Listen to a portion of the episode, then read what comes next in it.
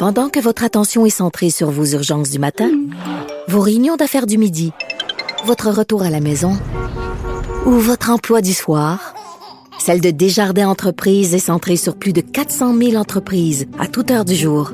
Grâce à notre connaissance des secteurs d'activité et à notre accompagnement spécialisé, nous aidons les entrepreneurs à relever chaque défi pour qu'ils puissent rester centrés sur ce qui compte, le développement de leur entreprise. Un adolescent de 17 ans poignardé. Une autre femme assassinée. Il est visé par des allégations d'inconduite sexuelle. Les formations politiques s'arrachent le vote des familles. Comment faire fructifier votre argent sans risque? Savoir et comprendre les plus récentes nouvelles qui nous touchent. Tout savoir en 24 minutes. Avec Alexandre Morin-Villouellette et Mario Dumont. En manchette dans cet épisode, les postes policiers chinois se sont bel et bien ingérés dans des campagnes électorales. Jour de scrutin dans Saint-Henri, Sainte-Anne, qui l'emportera? Québec solidaire et le Parti libéral du Québec semblent être pris dans une course à deux. Crise à la SAQ. Les ministres Guilbeault et Kerr réagissent et un influenceur complotiste meurt des conséquences de son propre traitement d'ivermectine. Tout savoir en 24 minutes. Tout savoir en 24 minutes. Bienvenue à Tout savoir en 24 minutes. Bonjour Mario. Bonjour. Toujours cette histoire des postes policiers, on le met en grand guillemets, chinois, qui s'ingéreraient ou se seraient ingérés dans les campagnes électorales, tant au niveau évidemment fédéral au départ, mais maintenant ce qu'on apprend, c'est que ce serait aussi au niveau municipal, dans la région de Brossard. Et là, on a des nouvelles qui continuent de sortir. On a confirmé du côté de la GRC, surtout du bureau, euh, de nos collègues du bureau d'enquête, qu'il y avait des messages qui ont été utilisés sur le réseau social WeChat, qui est très, très commun dans la diaspora chinoise et asiatique en général, qui ont écrit des messages pour mettre en évidence des candidats lors d'élections municipales, d'élections provinciales, au détriment de d'autres. Dans le cas de Mme Sicily, qui est la responsable des deux centres, c'est Disons que le message n'est pas trop ambigu. C'est pour elle qu'il faut voter. That's it. Oui, on écrivait le jour du vote, vous avez deux bulletins, dont l'un pour voter pour le conseiller municipal, prière de voter Chichili, l'un l'autre pour voter pour le maire, prière de voter Michel Gervais. Tout ça évidemment est écrit en mandarin, donc ça a été traduit là par ça, nos collègues. Facilite, ça facilite pas la surveillance pour le directeur général des élections. Là. Euh, ouais, c'est sûr que c'est plus difficile de suivre quand on est sur un réseau social qui est peu fréquenté, règle générale au Québec. Et c'est écrit, écrit en, en caractère chinois, tu peux même pas le lire. Oui, exactement. Faut que vraiment quelqu'un euh, qui connaît la langue, qui est capable de traduire. Oui, un interprète qui pourrait aider. Donc, dans ce cas-ci, Mme Chichili a été élue avec 32 votes de majorité seulement. On rappellera, donc, est-ce qu'il pourrait y avoir eu mais un vote complètement changé en raison justement de cette ingérence, ça se pourrait fort bien. Et là, pour l'instant, on continue de regarder tout ça du côté de la GRC. Madame Chichili, pourtant, avait assuré dans une conversation téléphonique que ces organismes n'avaient jamais été partisans de quoi que ce soit, parce que c'est des organismes communautaires sur papier, là, les centres, ce qu'on appelle maintenant des postes policiers chinois, mais ça offre des cours de langue et de soutien aux nouveaux arrivants. C'est censé être ça le rôle. Ah ouais. Donc, de dire pour qui voter à la diaspora chinoise, c'est pas censé être dans leur mandat, Marion. Mais c'est sûr qu'un nouvel arrivant s'adapte bien au pays. Faut pas qu'il se trompe quand il vote. Faut qu'il vote du bon bord, non? Ah, puis c'est qui qui détermine le bon bord, Ah, Mario, c'est dans ça cette, qui est en- dans cette c'est ça- situation-ci? C'est ça qui est étonnant, là. C'est Ouais, ça, absolument. Donc, euh, l'enquête de la GRC qui continue de progresser dans ce dossier-là au même moment où on a des politiciens comme Éric Duhem, le chef du Parti conservateur du Québec, qui continue de demander au directeur général des élections du Québec, le DGEQ, d'enquêter sur cette Mais là, histoire. mais là, il va plus loin. Là. Il demande même à la commission municipale, parce que la, la, la dame en question, Chéchili, elle a été élue, elle est conseillère. Et donc, Éric Duhem dit, ouais, mais là, elle siège euh, au, au conseil de ville, euh, obtient tous les documents de la ville, confidentiels, etc., et est au plus haut niveau. Et donc, fait, demande à la commission municipale du Québec là, de se pencher sur le statut de cette conseillère. Nouvelle de dernière heure, Mario, plusieurs piétons qui marchaient en bordure de la rue dans le centre-ville d'Amqui, dans le Bas-Saint-Laurent, auraient été fauchés par une camionnette. On parle de la vie de certains piétons qui seraient menacés selon les autorités. C'est produit peu avant 15 heures sur le boulevard Saint-Benoît-Ouest, donc tout près de la 132, devant la microbrasserie La Captive. Et les circonstances, évidemment, le reste a été éclairci. On parle de plusieurs blessés là, entre la vie et la mort, dont certains pourraient se trouver à l'hôpital. On n'a pas de nombre exact de victimes pour l'instant, mais on parle bel et bien bien là, de plusieurs piétons qui marchent Est-ce qu'on parle d'un accident? Parce que bon, on a quand même vu quelques gestes volontaires. Ça m'étonnerait dans ce cas-ci. Le conducteur de la camionnette qui a été transporté au poste de police, dit-on, pour être rencontré par les enquêteurs. Et on s'entend que d'habitude, évidemment, quand on voit une camionnette faucher les gens sur un trottoir, il y a toujours l'hypothèse du camion bélier, mais là, on n'est pas dans un centre-ville d'une grande ville. On parle Il d'Amkoui. n'y a rien d'impossible. Mais Amkoui, faut dire, je connais bien la Amkoui. La, la 132, pour les gens familiers, là, tu sais, quand tu, tu pars, mettons, tu t'en vas dans la baie des Chaleurs, là, tu coupes Ouais. à Montjoli, puis tu pars vers la baie des Chaleurs, tu passes en pleine ville. Il n'y a pas de contournement. La 132 passe en pleine ville d'Amkoui. Tu passes devant le centre d'achat, tu fais, il n'y a pas de, il y a aucune voie de contournement de la ville d'Amkoui. Donc, ça se pourrait que quelqu'un soit entré Ben, vite, un peut-être? véhicule en transit. Ben, parce que des fois, tu peux avoir quelqu'un qui fait, je sais pas, moi, qui fait, il part de Chandler puis il monte à Montréal, il fait un 11 heures de route, là. Ouais. Fait que, tu sais, il est en plein milieu d'un 11 heures, donc il peut avoir de la fatigue ou il peut avoir, effectivement, tu passes dans une ville, mais toi, t'es comme, t'es comme en mode longue route, là. Fait que faut que tu fasses attention pour ralentir quand tu passes dans, dans le milieu de la ville. Oui, certainement plus de détails qui nous seront communiqués plus tard. On pense évidemment à ces pas- gens qui ouais, sont c'est pas euh, qui sont en très mauvais état suite à cette collision. C'est jour de scrutin aujourd'hui dans Saint-Henri-Sainte-Anne, élection partielle un mois après le déclenchement de cette élection qui vise à faire élire un ou une successeur à Dominique Anglade, l'ex-chef libéral qui a quitté en décembre dernier. 11 candidats sont en liste, Mario, mais on en surveille deux particulièrement. Selon plusieurs sites de sondage, on parlerait du Parti libéral du Québec et de Québec solidaire qui seraient engagés vraiment dans une course à deux. faut comprendre que c'est un bastion libéral, règle générale, depuis sa création. C'est aussi la course à deux qui a eu lieu en octobre dernier. Exactement. Que les libéraux que Mme Anglade a gagné. Surtout que c'est un combat revanche pour Guillaume Clich-Rivard, qui est cet avocat en droit de l'immigration, qui est candidat pour Québec solidaire dans la circonscription. Il avait obtenu 27,72% du vote lorsqu'il s'était présenté contre Dominique Anglade. Mais là, il revient à nouveau pour tenter de ravir la circonscription. Pour le Parti libéral du Québec, c'est Christopher Benninger, qui est un entrepreneur qui s'était présenté, lui, contre Manon Massé dans la circonscription juste à côté, Sainte-Marie-Saint-Jacques. Finalement, avait été défait, donc lui aussi revient pour un round 2. Et là, après ça, c'est d'autres candidats. Le jeune Victor Pelletier pour la Coalition Avenir Québec, 21 ans, qui se présente... Sais, Dans euh, un scénario extrême, là. Euh, dans une élection générale, j'établirais les chances de la CAQ de gagner dans ce comté-là à 0% Ouais. Ou près, près, près de zéro. Mettons, euh, mais des, des, des, des, Extrêmement faible. Ouais, 0,001.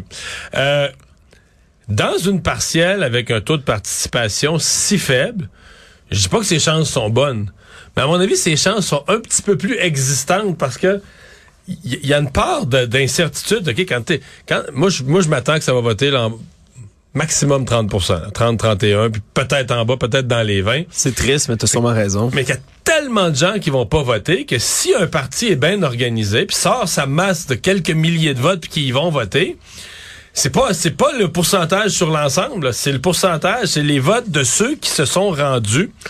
Euh, donc, c'est pas euh, ça, ça laisse plus de place à des surprises. Dans le cas de Québec solidaire, eux doivent miser vraiment sur euh, la machine, l'organisation, le candidat qui fait sa deuxième campagne en dedans de six mois, donc il y a encore son monde. Ouais, puis dans le coin aussi, on s'entend c'est des circonscriptions qui appartiennent très souvent à Québec solidaire dans ce quart- dans Autour, ces quartiers-là autour, autour. Donc on a une machine, des bénévoles qui sont bien organisés, qui ont pu euh, aussi faire campagne. là, Mais les libéraux aussi, c'est les deux partis de Montréal, en fait. Le Québec solidaire et les libéraux, c'est les deux partis de Montréal qui s'affrontent un peu dans, dans- au cœur de Montréal, là, dans le quartier Saint-Henri, euh, Ouais. un peu le sud-ouest. Pour le Parti québécois, on a Andréane Fiola, qui est elle aussi une ancienne candidate défaite. Elle, c'était dans Laval des Rapides en octobre dernier. Pour le Parti conservateur du Québec, c'est Lucien Coty, lui, qui s'est présenté dans Verdun lors des élections générales. Il avait eu à peu près 5 des voix.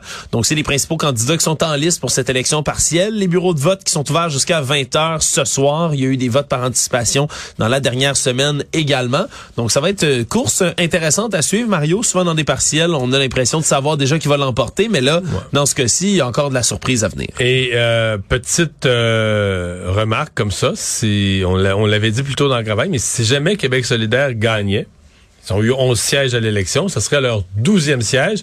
Et donc, toute l'entente particulière entre les partis pour accorder des droits de parole, des budgets de recherche, ça, Québec solidaire, peut-être qu'il en resterait signataire tu sais, une fois que tu es signé puis le mandat est commencé, mais je veux dire, ils en auraient plus techniquement besoin.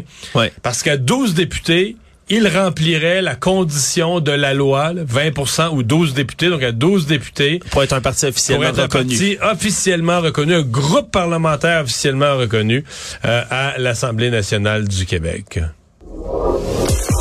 Actualité. Tout savoir en 24 minutes. Alors que la crise à la SAQ se poursuit, un peu moins virulente peut-être, mais qu'il y a toujours des gens qui attendent en file devant les divers bureaux. On a eu droit à un point de presse aujourd'hui de la ministre des Transports, Geneviève Guilbeault, ainsi que du ministre de la Cybersécurité et du Numérique, Éric Kerr, qui ont donné une mêlée de presse à Montréal aujourd'hui. Ils ont lancé plusieurs choses. Premièrement, qu'il va être possible maintenant de créer un compte, d'aller se faire aider pour un compte de nouveaux services d'authentification gouvernementale qui est nécessaire désormais pour accéder justement au site SAQ. Clique, là, ça clique.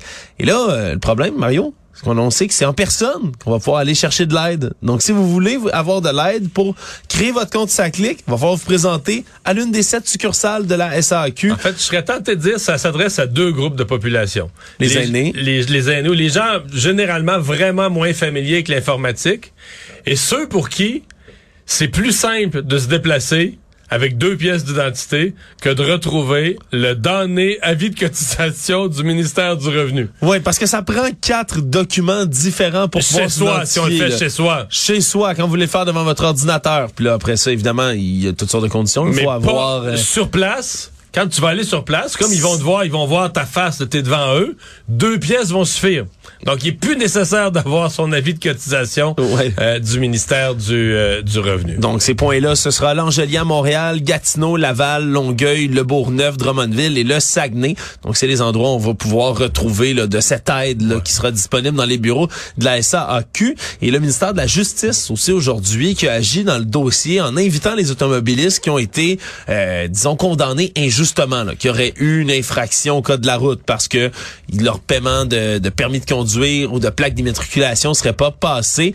On a enjoint directement du côté du ministère de la Justice ces gens-là à mettre tout de suite un plaidoyer de non-culpabilité dès que c'est possible et que du côté de la SAQ, on va regarder là, tous les dossiers sur lesquels on plaide non coupable, allez évaluer si vous aviez bel et bien payé votre permis ou non et que ce sera par la suite acquitté dans, sans- en bonne et due forme. Donc, on a quand même pris un deuxième agissement. là. On, on est rendu quand même loin, Mario, du début où on parlait de les policiers vont exercer de leur bon jugement. On est rendu quand même dans quelque chose de pas mal plus administratif et direct. Là. Oui, absolument. Euh, juste mise à jour, euh, le 6 du Bas-Saint-Laurent confirme dans le dossier de l'accident à Amkoui, un cas d'orange est en cours à l'hôpital d'Amkoui. Cas d'orange veut dire qu'il y a nécessairement plus de six victimes qu'à l'hôpital d'Amkoui. On rappelle euh, systématiquement tout le personnel euh, disponible. Mais Tout indique là, que ce sera un bilan euh, passablement lourd. Euh, tu nous rappelles... euh, Ouais, un, un- un camion qui aurait, une camionnette qui aurait embouti plusieurs personnes, là, là, tu, avec Plusieurs ces piétons. Plusieurs piétons qui circulaient en bordure de route dans le centre-ville d'Amkoui, dans le Bas-Saint-Laurent, là, tout ça, comme tu expliquais, sur Saint-Benoît-Ouest, c'est la route 132 qui passe en plein milieu de la ville, puis on parlait de plusieurs blessés, dont certains sont les autorités qui seraient entre la vie et la mort. On n'avait pas de chiffres, Mario, mais là, que tu nous dises qu'il y a un cas d'orange. à l'hôpital d'Amkoui. ouais. Donc, on Ouais. parle d'un minimum de six personnes, règle générale, dans ce dossier-là. Très clairement, ce sera une affluence qu'on, comme on voit rarement là, dans une région comme celle-là.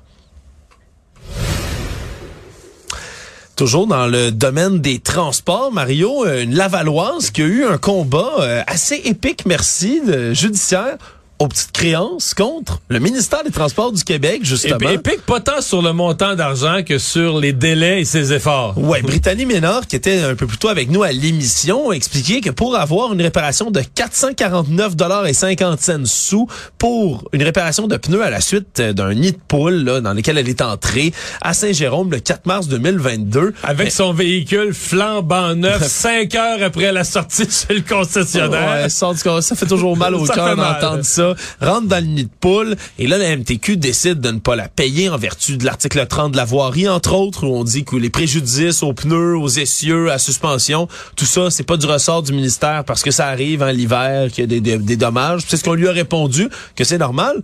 Le petit problème, Mario, c'est qu'elle a fait des demandes, des démarches pour savoir s'il y avait eu des signalements de ce nid de poule-là. Et surprise, surprise, il y en avait cinq distincts en moins d'un mois. 16 février 2022, un premier se plaint. Le 28, il y a un autre homme qui se plaint qui est tombé dans un nid de poule. 1er mars, un conducteur qui dénonce un trou dangereux. Le lendemain, personne que deux pneus fendus dans le même trou. 3 mars, même chose, deux autres pneus crevés en passant dans un nid de poule. Et donc, quand tu pètes tes deux pneus, c'est-à-dire genre les deux pneus du même côté, je peux dire les deux à gauche ou les deux à droite, c'est que c'est un, solide nid de poule. là. ouais, dans la boum boum sur le Ouais, banc, boum, le boum, boum, puis tes deux pneus, ils ont passé. là. Exact. Et là, malgré tous ces signalements-là, on comprendra évidemment que lorsque Madame Ménard est tombée, elle aussi, à son tour, dans ce trou-là pour endommager son véhicule, ben, non seulement le trou avait pas été réparé, bien évidemment, mais il y avait aucune signalisation autour qui avertissait, même s'il y avait eu cinq signalements, on le rappelle, qui avertissait qu'il y avait un énorme nid de poule en avant puis de faire attention. Et donc, du côté du tribunal, on a jugé que l'MTQ avait fait une fausse, une lourde faute dans ce dossier-là et donc a demandé à ce qu'il y ait paiement. Mais au départ, le ministère des Transports du Québec refusait, Mario, de payer, a voulu aller faire un nouveau procès en disant que son avocat s'était pas présenté sur les lieux à temps, qu'il avait une bonne raison. Mais finalement, Mme Ménard, sur nos ondes, il y a quelques minutes, nous a affirmé que cet après-midi, ces choses faites. Tout d'un coup, le ministère des Transports qui a décidé de lui envoyer un courriel pour dire qu'ils allaient payer. Crois-tu, Mario, je veux pas être de mauvaise foi, mais est-ce que ça a rapport avec le fait qu'elle a raconté La son histoire aux médias La aujourd'hui? médiatisation, c'est fort possible. Je veux dire, euh, moi, j'en revenais pas, là, parce que ils disent qu'il y avait une bonne raison, l'avocat avait un empêchement, etc., etc., mais euh, t'es le ministère des Transports. T'es convoqué aux petites créances. Je veux dire, euh, présente-toi. Puis si tu te présentes pas, ben là, t'as fait défaut aux petites créances de te, de, de te montrer à face. Ben, paye. là. Je veux dire, tu- de demander de reprendre, madame a pris congé de sa job, de demander de reprendre un procès de petites créances pour 450 pièces quand tu t'appelles le ministère des Transports puis que déjà t'as foiré, t'as laissé un trou, a brisé son véhicule. Je- je- sérieusement, de l'accumulation, j'en revenais pas. Ouais. Je pense que là, ils se sont dit, eh ben, parce que des fois, euh, peut-être même qu'il y a des, c'est peut-être même remonté jusqu'au bureau du ministre qui ont dit, Hey, c'est quoi ce merde-là encore avec notre ministère qui se fait planter, puis ils ont dit, hey, là, 450 pièces, payez ça, puis arrêtez. Hey, payez ça, c'est assez. Arrêtez, c'est assez dans l'air câble, là. Ouais, parce que c'est une chose que, que ton voisin contre qui tu te bats aux petites créances se présente pas une journée en cours, mais que le ministère des Transports du Québec soit pas capable d'envoyer quelqu'un à temps. Ah, c'est loufoque. C'est sûr que c'est un peu loufoque. Nouvelle de dernière heure, encore une fois, Mario, qui m'arrive, euh, taux de participation en date de 16 heures pour les élections dans la partielle.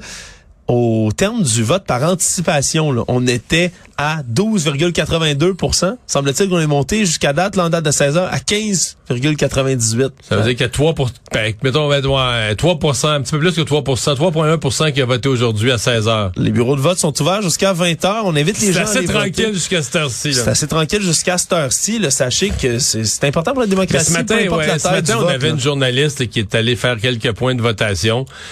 Euh, elle a croisé des gens, là, mais... Ça ne se bouscule pas au portillon. Non, non, il n'y avait pas de fil. là. Ouais, faut comprendre que Ouais. peu importe la taille du vote, c'est important d'aller voter. Ben oui, absolument. Il y a des candidats, l'exercice démocratique demeure encore et toujours très important. Tout savoir en 24 minutes.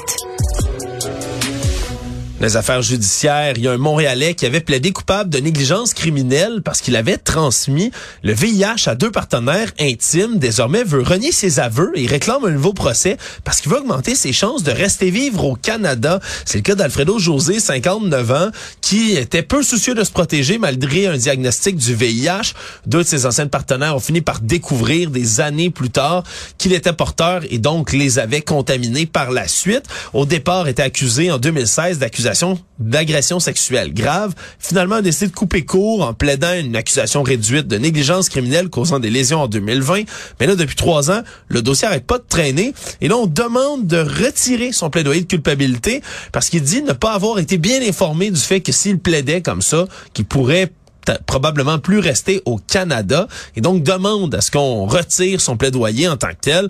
Drôle d'histoire judiciaire dont on a hâte de voir le, le de ce Bizarre, en ouais, retourne. bizarre histoire judiciaire. Ouais, parce qu'on on parle quand on parle de délai, il y a certains euh, certains cas qui l'imagent bien comme celui-ci comment on peut traîner un dossier vraiment longtemps. Économie. Évidemment, en économie, on continue de suivre là suite au déboire de la Silicon Valley Bank, cette banque qui a fait faillite aux États-Unis, plus grande faillite bancaire depuis la crise financière de 2008. Évidemment, les marchés sont sous haute surveillance et c'est le président américain Joe Biden qui s'est forcé aujourd'hui de tenter de répondre aux inquiétudes d'un peu tout le monde, évidemment aux États-Unis, mais également ailleurs. Rappeler aux Américains qu'ils pouvaient avoir confiance en un système bancaire que lui qualifie de solide. Il dit que tout va être fait, là, tous les moyens nécessaires vont être pris pour assurer que les gens puissent avoir accès à leur argent. Ça faisait un moment qu'on n'avait pas vu une crise comme celle-là Ouais, ouais, au niveau et- des banques. Et, et c'est parce que là, il y, a- il y a eu une banque, après ça, une deuxième banque en fin de semaine, la Signature Bank à, à New York. Et il y en a quand même quelques autres banques aujourd'hui dont les- bon, tu sais que les actions des, des grandes banques perdent 2, 4, 5% en bourse, c'est une chose. Mais il y a d'autres banques, la First Republic Bank là, a perdu 70, 80% de sa valeur en bourse aujourd'hui. Ouais, Fait ça s'effondre là, ben, tu dis, est-ce qu'elle va, est-ce qu'elle va survivre? Puis c'est un peu, on craint toujours l'effet domino, l'effet de contagion, là, tu sais, que une banque en fait tomber une autre, en fait tomber une autre, en fait tomber une autre. Ouais, parce que quand on voit un scénario comme celui-là, le réflexe de certaines personnes, c'est de se dire bon, je vais aller chercher mon argent tout de suite avant qu'il n'y en Ouais. ait plus. Mais là, les autorités américaines ont annoncé qu'elles allaient garantir le retrait des, en intégralité de tous les dépôts de la banque californienne qui a été en faillite dans ce cas-ci. Mais c'est certain que on- le, le premier devoir à ce moment-là de Joe Biden, c'est de rassurer les gens, c'est de rassurer les consommateurs pour éviter justement qu'il y ait cet effet domino là, que est ce qu'on appelle en anglais un bank run. Donc ça donne quand même certaines frousses au marché. Mario, le S&P 500 qui perdait 1% là déjà ce matin. Donc on est quand même là dans, dans mais, certaines mais inquiétudes. ça n'a pas été l'hécatombe sur les marchés aujourd'hui. C'était une autre mauvaise. Je veux dire, ça va mal depuis maintenant, depuis le début mars. Euh, mais ça n'a pas été l'hécatombe. Donc c'est comme si le président Biden, malgré tout, malgré la nervosité, malgré que quelques banques sont- se fragiles, il a évité la panique générale. En tout cas, son Ouais. intervention semble avoir minimalement évité ça. Le monde. Hier soir, c'était la soirée des Oscars, peut-être un événement dans les dernières années qui a été beaucoup critiqué, que certains trouvaient vieillot, insipide. Et hier, À un on- certain point, on peut plus trouver d'animateur, là. ouais, ça devenait assez difficile. Merci. Il y mais- a personne qui était assez parfait pour animer les Oscars. Tout le monde avait déjà dit une phrase, euh, toucher quelqu'un, regarder quelqu'un, valait mieux pour prendre de chance, plus d'animateur. Ouais, et là, ben hier, c'est un événement qui s'est somme toute bien déroulé pour la 95e cérémonie des Oscars, alors que euh, la surprise a été causée par le film qui a remporté là, avec 11 nominations et reparti avec 7 trophées, Everything Everywhere All at Once, qui est un film rocambolesque, mais surtout extrêmement différent de la plupart des, des, des films qui sont habituellement récompensés là, par l'Académie du cinéma. On parle d'un film avec un petit budget, somme toute, par rapport à tous ses compétiteurs qui sortaient complètement des normes. Je sais pas si tu as vu ce film-là. Non. Complètement déjanté, c'est les mots que je vais employer pour tout Ah ça, tout en étant extrêmement touchant. Un scénario là, que je ne veux pas divulgacher pour personne, mais dont j'invite à aller voir. Un film vraiment, vraiment, vraiment spécial, mais surtout parce que on a donné des Oscars à toutes sortes de personnes qui ont participé, d'acteurs qui ont participé à ce film-là, dont Michelle Yeoh, qui a gagné l'Oscar de la meilleure actrice, qui devient aussi mais la première femme asiatique à remporter ce prestigieux prix, mais c'est aussi l'homme qui la- l'accompagne dans ce film-là, qui joue son mari, Ke Huy Kwan, qui a reçu l'Oscar du meilleur acteur de soutien. Et lui, ce qu'il faut, euh, celui, celui dont il faut se souvenir, Mario, dans cette histoire-là, c'est que c'est un acteur que tu as déjà vu, Mario. Il jouait, il y a presque 40 ans, dans Indiana Jones et le Temple maudit, Mario, and the Temple of Doom, le jeune euh, garçon qui accompagne, euh, je Ah, pense que ouais. s'appelle Demi-Lune dans le film, qui accompagne Indiana Jones partout, c'est lui. Après avoir joué dans ce film-là et dans Goonies lorsqu'il était un enfant, il a arrêté d'être acteur, a travaillé encore dans des milieux de cinéma, mais il est revenu comme ça et gagne, Il gagne finalement un Oscar. Un Oscar. Il a même eu une accolade là, qui va passer à l'histoire Mais c'est un peu la même chose avec euh, Brendan Fraser, là, qui a gagné de- pour euh, The Whale, pour La Baleine, qui avait une décennie, une décennie, pas de rôle, plus d'intérêt pour lui à Hollywood, revient dans ce rôle très particulier d'un homme de, de 600 livres euh, qui vit son drame coincé dans son appartement. D'ailleurs, qui était maquillé par un Québécois, Adrien Moreau, hein, dans, pour l'Oscar des meilleurs maquillages qui était là. Une très belle palme qui a été remportée. Et pas pour revenir à Kei Yu Kwan, il y a même eu une accolade hier qui va passer à l'histoire sûrement avec Harrison Ford, justement, qui interprétait Indiana Jones. Il y a comme une grosse accolade. Puis je te fais écouter un tout petit peu là, de son euh, de son discours de remerciement. C'était assez poignant là, à entendre. Émotif, ouais. My journey started on a boat. I spent a year in a refugee camp. And somehow, I ended up here on Hollywood's biggest stage. They say stories like this only happen in the movies. I cannot believe it's happening to me. This, this is the American dream. Donc c'est ça le rêve américain. Je suis arrivé dans un camp de réfugiés parce qu'il est lui-même d'origine vietnamienne, donc les boat people, hein, les gens qui sont Mhm. qui sont immigrés depuis le Vietnam jusqu'en Amérique. Donc une histoire très très touchante là et qui a eu lieu hier aux Oscars.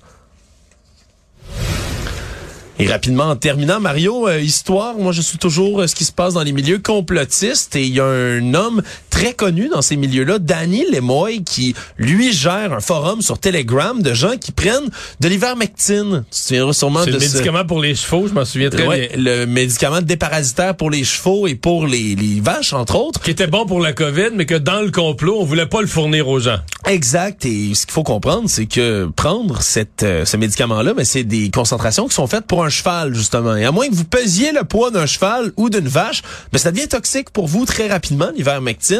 Et donc, cet homme-là serait décédé de plusieurs complications qui sont liées avec tout ça. Et là, dans les commentaires, ça commençait à s'affoler pour des gens qui ont commencé à lister leurs symptômes qui sont nombreux pour plusieurs personnes qui prennent là, de l'ivermectine tous les jours. Mais peu d'inquiétude dans ce milieu-là, Mario. Ils ont déjà trouvé des excuses pour continuer d'en reprendre encore plus. En rappelant que c'était tellement rendu problématique dans certains États américains que pour en avoir chez le vétérinaire, il fallait que tu montres une photo de ton cheval pour prouver que tu avais vraiment un cheval, que c'était pas pour toi. Résumer l'actualité en 24 minutes, c'est mission accomplie.